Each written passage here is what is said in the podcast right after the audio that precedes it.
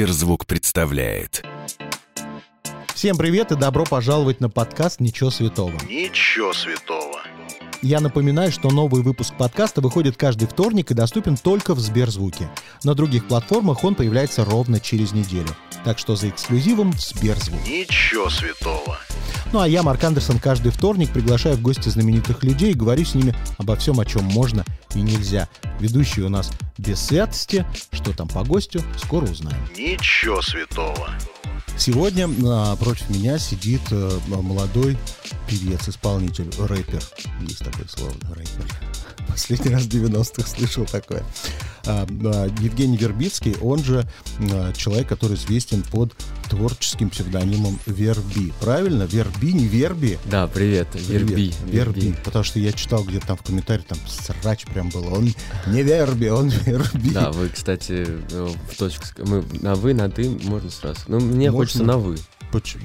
То есть 50 лет так заметно нам? А, нет, незаметно, Нет? кстати. Ну, просто мне ну, с уважением я... Не надо никакого уважения. Я бестолковый. Мне- мне здесь нечего уважать. Хорошо.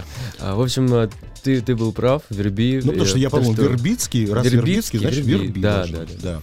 Вот. Имеешь ли ты сразу, я как старый человек, имеешь ли ты отношение к Ларисе Вербицкой, такая ведущая на э, телевидении была раньше? А, нет, не, не имею, кстати. ты, наверное, ее даже не знаешь. А, не знаю. Есть еще, кстати, я учился в э, ГУАПе, это такой университет в Санкт-Петербурге, и там есть была ректор Вербицкая Людмила тоже. Она очень известная в Питере там, по русскому языку. В общем, и Мгм. все всегда думали, что я вот ее внук, и мне ставили зачеты иногда, кстати, М. благодаря этому. Вчера я начал готовиться к программе, первым делом полез и слушать, и смотреть тебя, рассматривал твои фотографии. Ты, конечно, э, визуально для меня, ну, ты опять не знаешь этих людей, конечно. Смесь Виктора Рыбина из группы Дюна. Мгм. Знаешь такого? А не помню. Не помнишь. Потом Михаила Круга молодого. Ух ты, вот этого, конечно, знаешь. Человек, личность. И немножечко Константин Сидорков. Он со всеми артистами Да, работает. кстати, да. Вот, на Костю тоже похож, ты Сидоркова не... Короче, ты смесь всего. Да, И, так получилось. Необычно, да, совершенно. А, а еще вчера, готовясь к тебе, набирая верби в интернете, первое, что я нашел, первая ссылка вышла. Легкое верблюжье одеяло верби. Даже А не вы ты на- вылез, понимаешь? На русском Одеяло, набрал. да, тебя Да, перебило кстати, да. по популярности. Если на английском набрать, то будет, э, конечно, мое толстое лицо. Но на самом деле Верби я тоже гуглил и не понимаю, да когда уже начнет искать, а никогда, потому что на английском пишется. Скажи мне, пожалуйста, почему у тебя так мало людей в Инстаграме? А, потому что в свое время, э, сразу скажу, у меня нет ни продюсеров, а, ни людей, да, которые бы мог- могли мне... То есть там, персонального СММщика у тебя нет? Персонального нет, я занимаюсь этим э, вопросом, наверное, последние несколько месяцев э, очень активно. Так, в принципе, все само по себе всегда развивалось. Вот, благодаря музыке, да, которую слушают ребята. А, Вот, поэтому все очень идет медленно, аккуратно, но зато я никому не даю денежку, так сказать. Хорошо. Бывает ли такое, что ты просыпаешься утром, и жена, поворачиваясь к тебе, говорит нежным голосом, «Б- Женя, почему ты у меня такой лох? Смотри, сколько у Джигана подписчиков и удавы. Э, Кстати, жена меня в этом плане, она говорит, да у тебя столько хитов есть, да почему типа так Даже до это?» миллиона не дошел еще. А, Я скажу один очень секрет такой Так. интересный. А, Они покупают, да? По своей глупости, нет, по своей глупости я... э, Как-то меня так уговорили подписаться на гиф от Моргенштерна. Так. А, приехал, значит, его там директор, такой серьезный весь ребята. А, вот есть нереальная возможность, просто такой никогда не будет. За такую минимальную цену поучаствовать в нашем гиве, стопроцентно никакой, никаких там под- накрученных и так далее. Я такой смотрю на него, думаю, ну да, да, почему бы нет, почему бы нет, и все, все моя кру- крутая команда говорит, да, давай попробуем, давай. В общем, попробовали. А, за сутки появилось у меня миллион подписчиков. Так. И потом а, они все начали отписываться массово, потому что, ну, во-первых, там а, присутствовал момент накрутки, во-вторых, а, люди поучаствовали и потом отписываются, да, типа как всегда. Мгм. И, соответственно, меня Инстаграм из-за этого еще в теневой бан кинул, типа, то есть у него ты. же срабатывает. Если Ну массовая отписка, значит, с человеком что-то не так, и кидают т- в теневой бан. Мгм. И Я это разгребал месяца три, наверное, с- спасибо. Ну, это опыт. Моя карьера — это прям целый опыт, на самом деле. Но с И- другой стороны, или вот понимаешь, вот этот вот миллион тебе а, прибежал, они увидели, что ты ненормальный человек. Разве может нормальный человек без татуировок на лице ходить? Подумали, нормальный, Да, это был- ненормальный. это был ушли. такой неправильный Хорошо, а сколько ты давал-то за, за это участие в ГИВе? А, 1200. 200 тысяч рублей. Да, да. Вот Хорошая первый раз сумма. такое говорю на самом деле, но 200 тысяч, при том, что мне сделали скидку с 600 тысяч. М. Вот, поэтому я такой довольный, сразу в это вписался. И много просто еще ребят там участвовало, тоже таких э, музыкальных и так далее. И, в общем, я как-то повелся, и в итоге зря, потому что нужно было все-таки планомерно, потихонечку идти. Это самое важное. Так, значит, рассказывай, ты э, сегодня приехал к нам из Питера, где ты проживаешь. Да. Как обстоят дела в Питере? Все мы помним этот чудесный э, ужас в интернете, который обсуждали алые паруса, как все гуляли, никто ничего не запрещал. Теперь нас пугают какими-то страшными картинками, что все мрут, э, как мухи. Что на самом деле происходит в Питере? А, в Питере, как всегда, полная свобода. В принципе, в а, сколько не было, да, карантинных вот этих волн и запретов, Питер всегда жил. В Питере не, не было массовых запретов каких-то, поэтому... В масках-то хоть ходят? Даже в масках не ходят, я скажу больше, самый там э, сложный период, да, как бы продавцы были без масок, и, ну, такой город по кайфу, он по кайфу, все кайфуют, живут, и поэтому ситуация такая, что всем пофиг до сих пор, А, хотя, как по слухам, да, больницы там переполнены и так далее, не знаю, что спасает Питер. Так, вот среди твоих друзей, знакомых, родных э, кто-то попадал в эти ситуации коронавируса, болел А, серьезно? да, к сожалению, и э, мой двоюродный дедушка в- победил рак и от коронавируса э, умер э, буквально, ну, очень быстро. И, в принципе, у меня очень много знакомых переболело, сам э, наша семья тоже переболела, поэтому, на самом деле, неприятная штука, очень, очень. Прививались? А, Нет, пока я, так сказать, придерживаю, пока я наблюдаю, я так скажу. У меня есть возможность, да, у меня антитела еще. Я так наблюдаю, потому что ну, очень мало времени прошло, э, страшно. Мгм, хорошо. Ну а как вообще относишься к этим массовым концертам, что они продолжаются, люди приходят? На Правильно самом деле ли это? здесь, а, здесь очень обидно, что в Питере да, собралось там 50 тысяч человек, а в Москве как бы переносятся все фестивали, которые мы, музыканты, очень любим. Мгм. и э, страшно пытаемся туда попасть. Э, Это очень обидно, что многие организаторы, в, например, Новосибирске, там, да, закупают стулья для того, что говорят, что сидячие концерты, они закупают стулья по всему региону, потому что там найти 10 тысяч стульев не так просто. И потом им говорят, что концерт отменяется, одевайте свои стулья куда хотите. И как бы э, люди несут большие убытки. Это грустно. И в то же время, как бы в Питере это можно, в другом регионе нет. И непонятно, что с этим делать. Либо все должно быть массово, да, как-то все массово должны включиться, с этим бороться, либо уж ничего не делать тогда. Вот у нас в аудиосервисе Сберзвук, ну, по- понятно, есть все исполнители, и очень удобно открываешь, там вот выбивая- выбираешь верби, открываю полный список твоих песен. Я очень люблю заниматься херней под названием гадание. Знаешь, когда Мгм, закрываешь глаза, там полный список песен, тычешь в какой-нибудь, включаешь ее, и вот какую-то строчку, которая тебе в голову приходит, она и есть ответ на твой вопрос, который задаешь.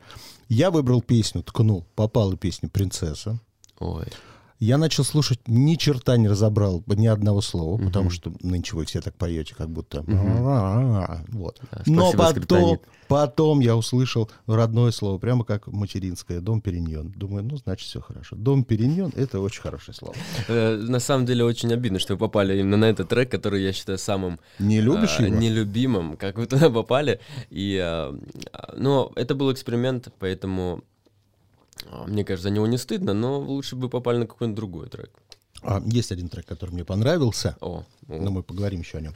А, скажи, ты, как человек из этой музыкальной индустрии, болен всякими побрякушками, там, я не знаю, кристаллами, периньонами, машинами дорогими?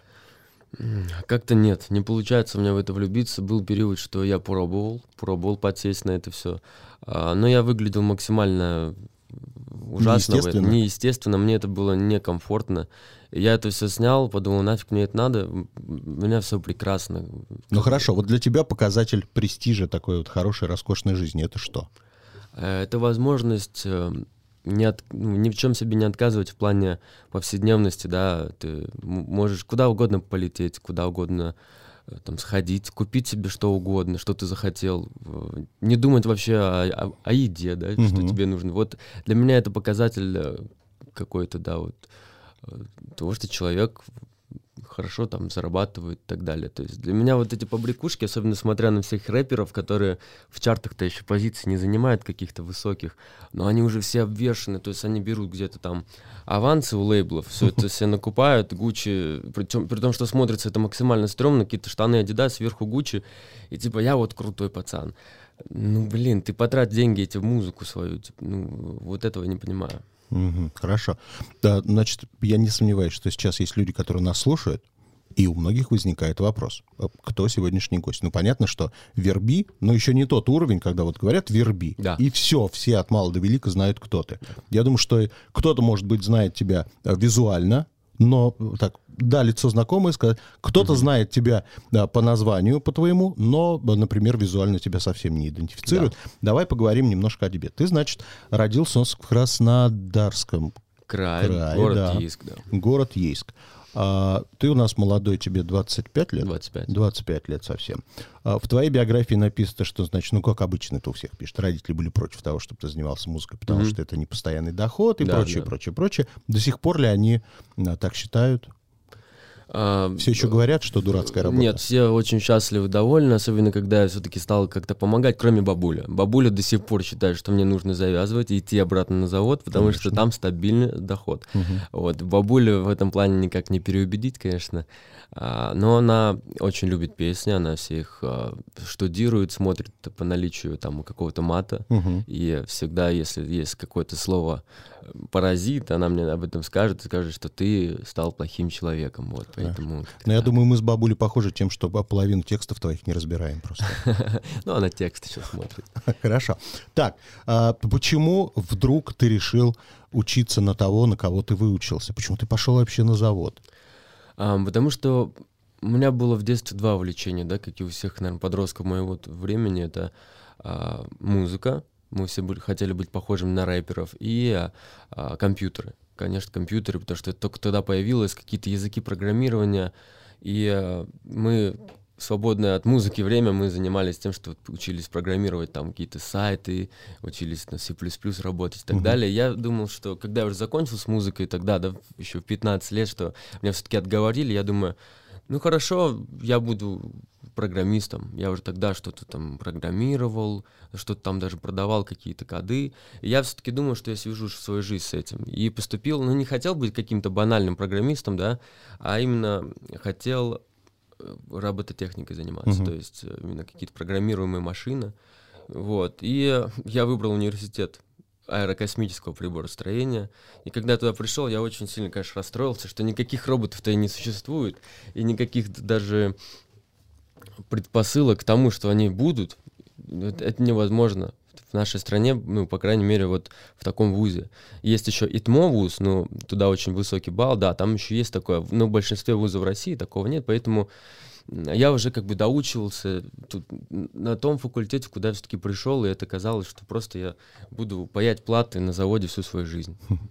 Так. Как-то так. А Не очень я понял ситуацию. Ты продолжал работать на заводе, будучи уже ну, таким более или менее известным исполнителем, и ушел с этого завода только потому, что это тур начался.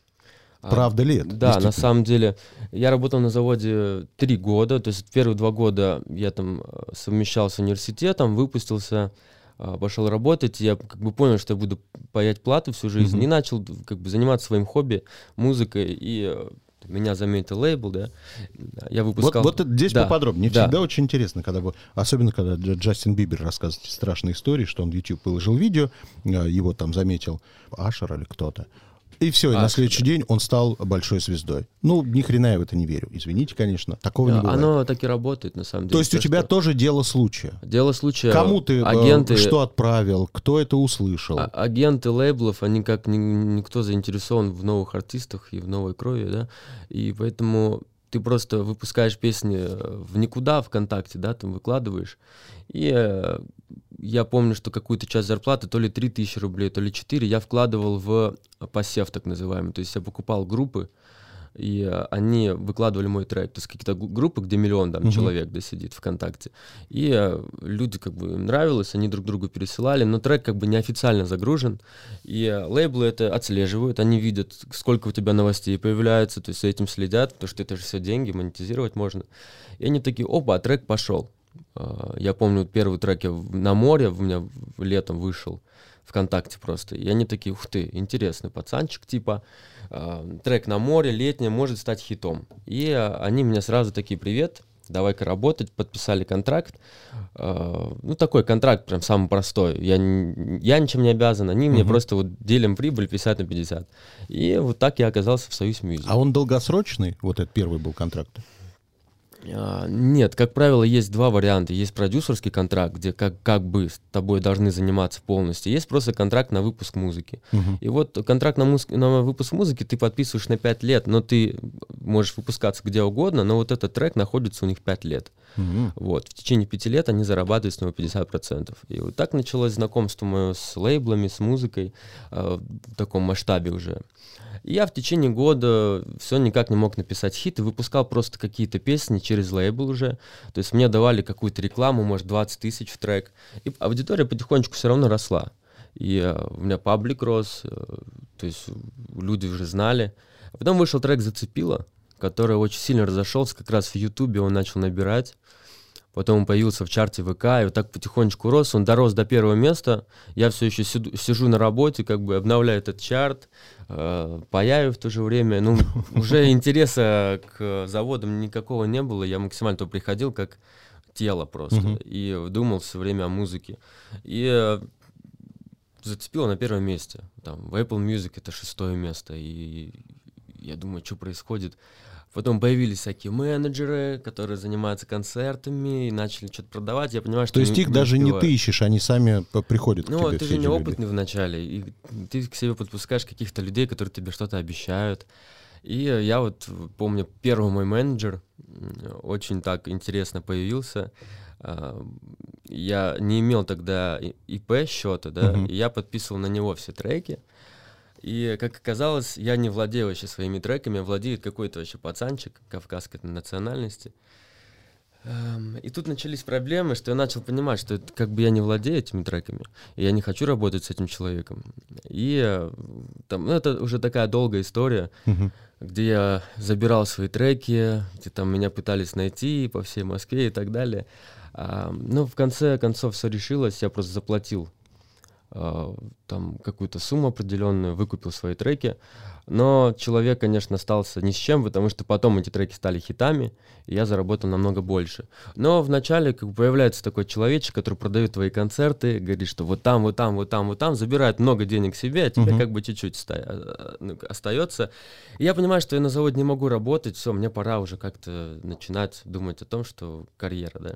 Я все-таки ушел, пришел к начальнику, и я не мог ему сказать, что все, я ухожу, я музыкант известный. Я- мне пришлось сказать, что я вот переезжаю в Москву, я не могу работать. На работе вообще как относились к твоей музыкальной карьере? Посмеивались? Максимально серьезно? сомнительно, конечно. Да? Не, были там пару ребят, которые как бы поддерживали, но втихаря смеялись. Но в целом все начальники говорили, куда ты лезешь? Ну ты что? Ну это, это же невозможно, это нереально. Ну какой? Это же, это же вообще все для нетрадиционной ориентации, вся эта музыка. Ну ты что? Ну, там, ну, мы, мы инженеры, мы мужики. Я такой, да, да, да, да, да. Хорошо. Объясни мне, пожалуйста, ситуацию, почему ты задержался и проживаешь в Питере? Почему ты не перебрался в Москву? Я задержался, на самом деле. Сейчас мы покуп- купили уже квартиру здесь, Мгм. и она достраивается. Мы будем переезжать в течение года этого. А так я задержался в Питере, потому что э, я же пишу песни все сам, да, и не покупаю их нигде. Для меня очень важен вот момент вдохновения. То, что этот город меня вдохновляет на, как- на что-то э, интересное. Потому что в Москве это беготня постоянная, да. А в Питере ты все-таки как-то спокоен. Но у тебя нет ощущения, что в Питере ты как будто бы живешь, а вся жизнь происходит в Москве? А, вот сейчас появляется такое ощущение, что вот даже, чтобы попасть сегодня к вам, да, а мне нужно было встать рано, уехать.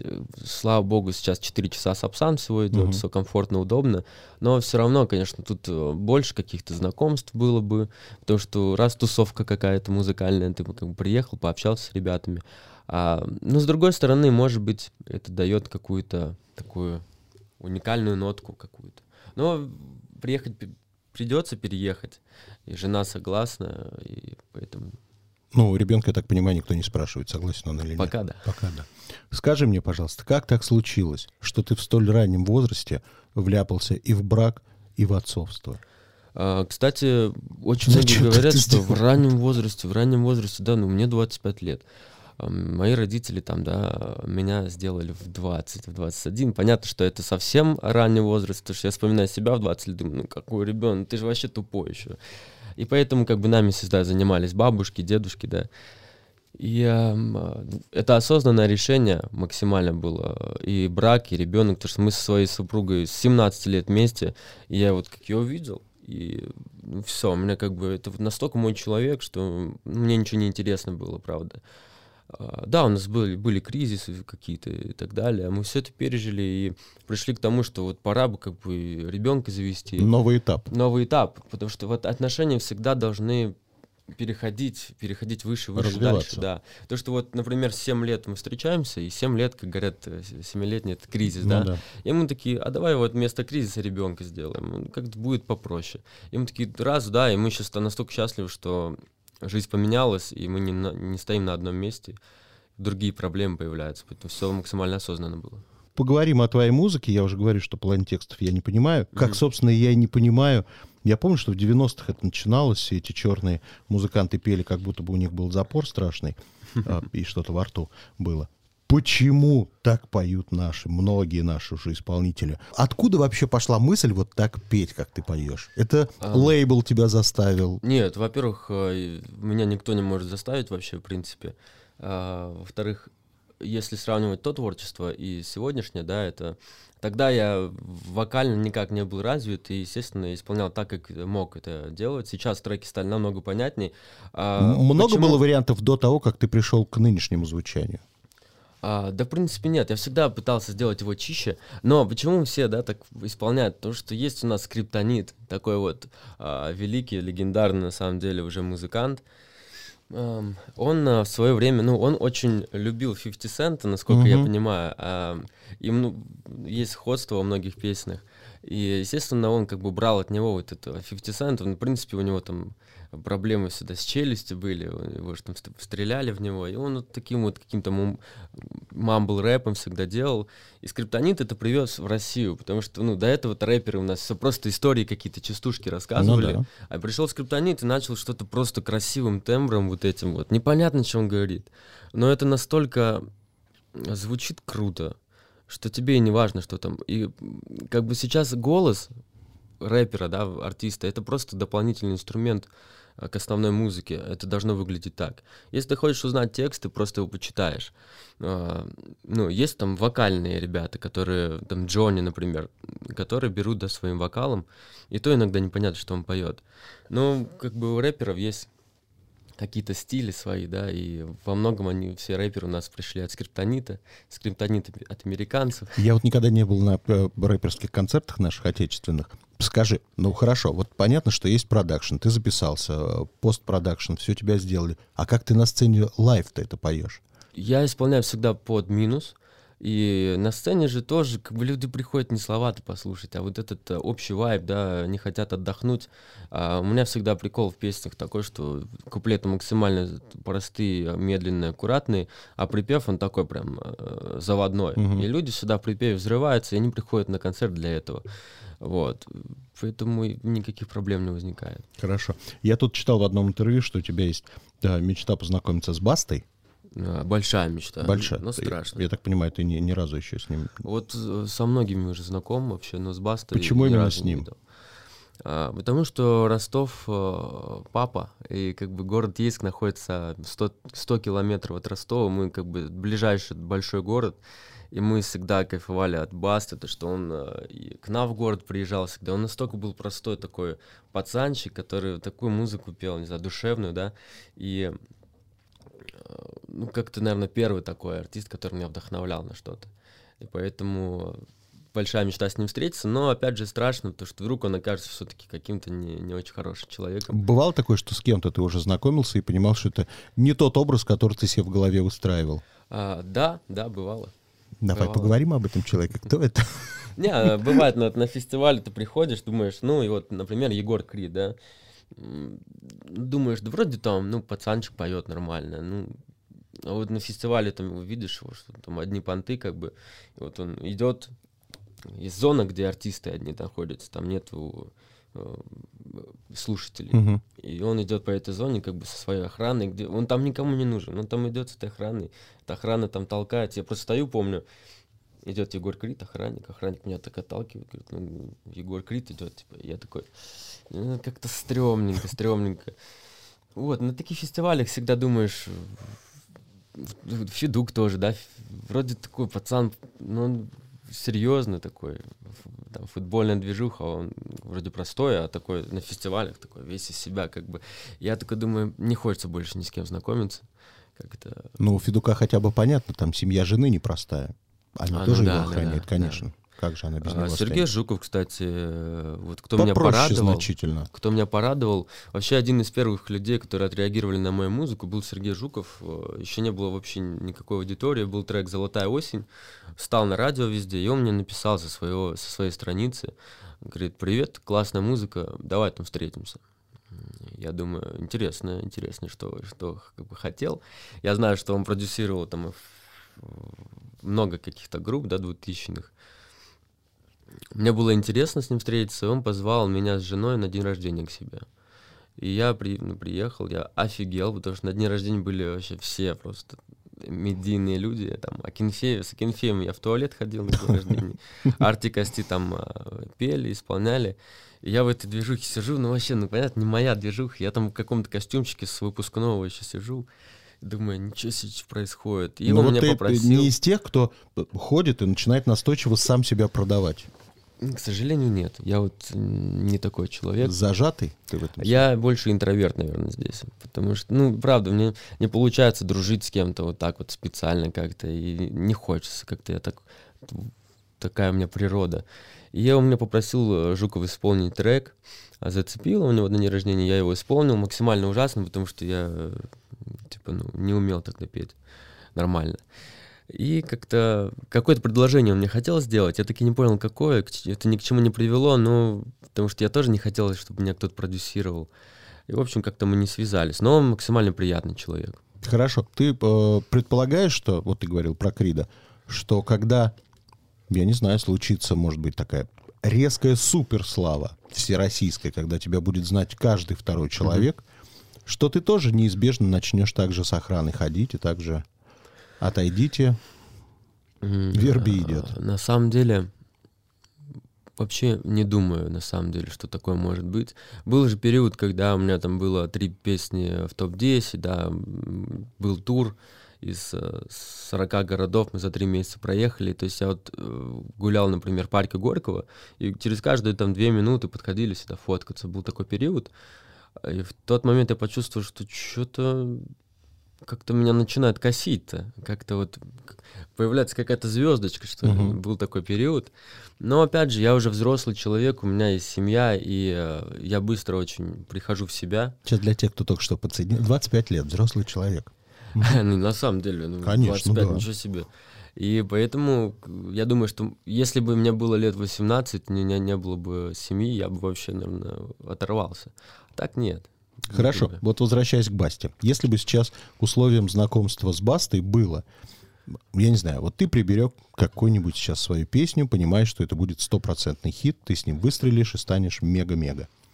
И условия. Тебе надо эту песню взять и подарить Басте для знакомства с ним. Пошел бы на такое условие? Не. О, значит, не так сильно ты хочешь с Бастой встретиться. Нет, потому что ну, для меня моя музыка, она это моя музыка. Хорошо. Как относишься к тому, что ну, в сети периодически обсуждают э, твои, если сказать тактичным словом, заимствования якобы, что твои песни похожи на другие песни. Как ты сам к этому относишься? Вообще я максимально спокойно отношусь к хейту, да. И помню, в начале у меня была песня классная, и мне всегда говорили, что я там э, с от расы, группа такая есть, Да, «Ра- «Эликсир». с расы, да, эликсир. Я думаю, да я даже не слушал эту группу никогда. И первая версия моего трека вышла намного раньше, чем эликсир. Просто я уже его переделал. То, что лейбл попросил меня сделать в качестве. Потому что тогда, когда я зашел на лейбл, нужно было качественным музло им отдать, чтобы они это залили. До этого у меня был трек, э, еще эликсир не вышел, по-моему. И я всегда так отношусь. Ну, понятно, что похожие там э, многие группы похожи, но это от этого не уйти никуда.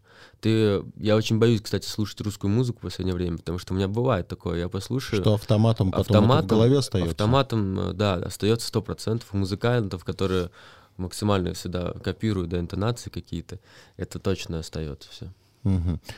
Скажи мне, пожалуйста, как относишься к тому, что, опять-таки, есть критика в адрес твоих текстов, что они довольно простецкие, что надо бы их делать поглубже, посерьезнее? Ам, это мой стиль написания. Типа, и ты от этого не уйдешь, и когда я начинаю делать глубже, а, я стараюсь после каждого какого-то громкого трека потом немножечко делать э, какие-то эксперименты с глубокими текстами, но это никому не нужно. А, От меня ждут, опять же, да, каких-то более простых, простых повседневных тем, и люди, людям не хватает этого, и они этого хотят услышать. А мы все-таки как артисты на службе людей, поэтому... Ну, это мой стиль исполнения, да. У нас на Сберзвуке состоялась премьера твоей новой песни. Расскажи немножко о ней. Что за А. песня? Так, она называется «Довела», Так, и... э, посвящается жене. Кстати, да, кстати, да, потому Так. что текст немного похож на нее. А, Вот. А название, знаешь, очень напоминает «Довела», как будто это Александр Рева должен петь. К сожалению, к сожалению, пришлось мне немножечко окунуться в свою творческую э, сущность, достать оттуда хит, Мгм. вот, потому что я очень много экспериментировал этот год, и я опять же говорю, что после экспериментов обязательно нужно сделать что-то массовое.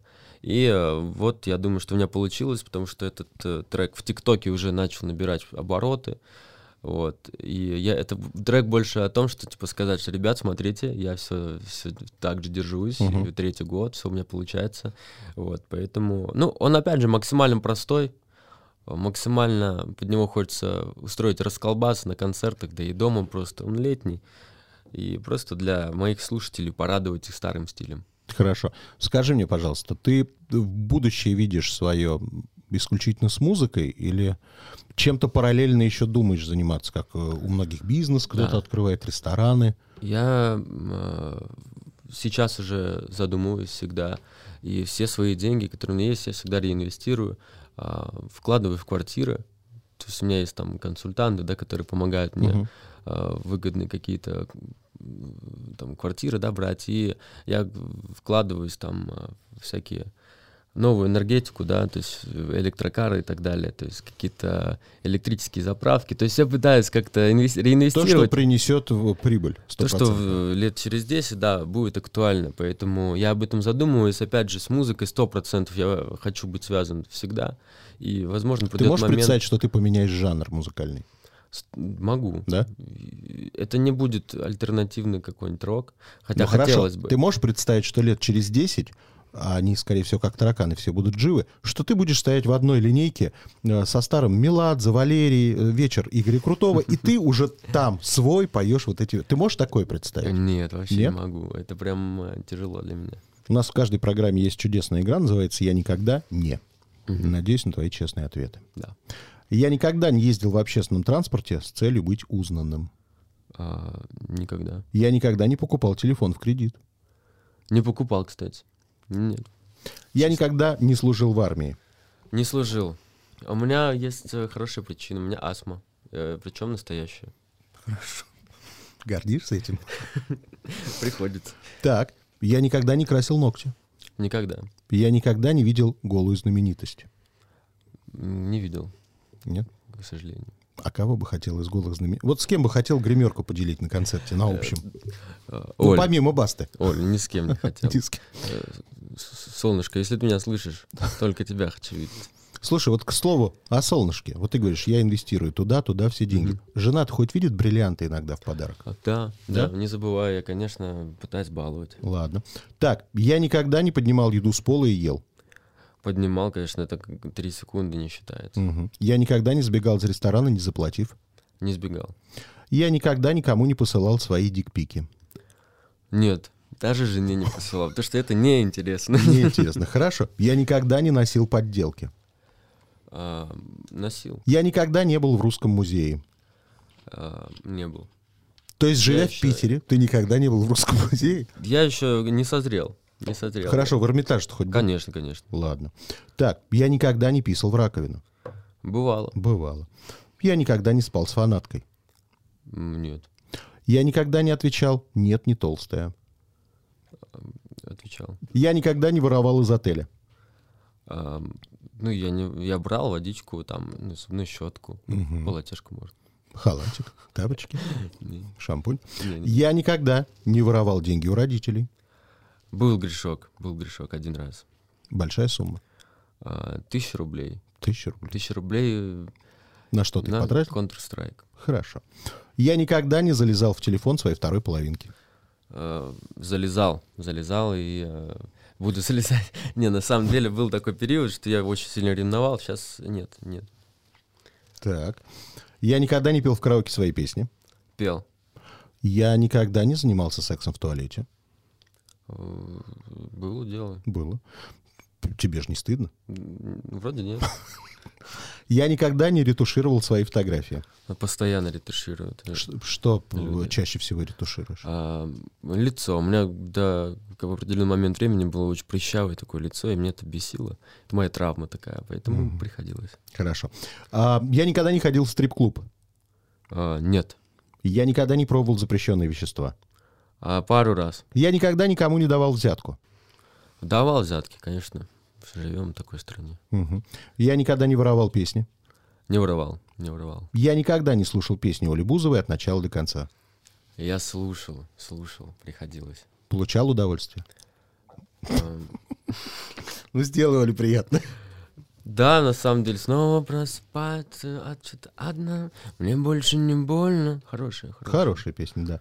Ну, наконец, наш финальный вопрос, классический. Кто или что для тебя свято? Семья. Спасибо, пока. Спасибо. Если вам понравилось, сохраняйте эпизод, чтобы было удобнее следить за новыми выпусками, которые выходят каждый вторник в аудиосервисе Сберзвук. Через неделю новый герой. Услышимся. Новый выпуск подкаста и другие эксклюзивные проекты слушайте в Сберзвуке.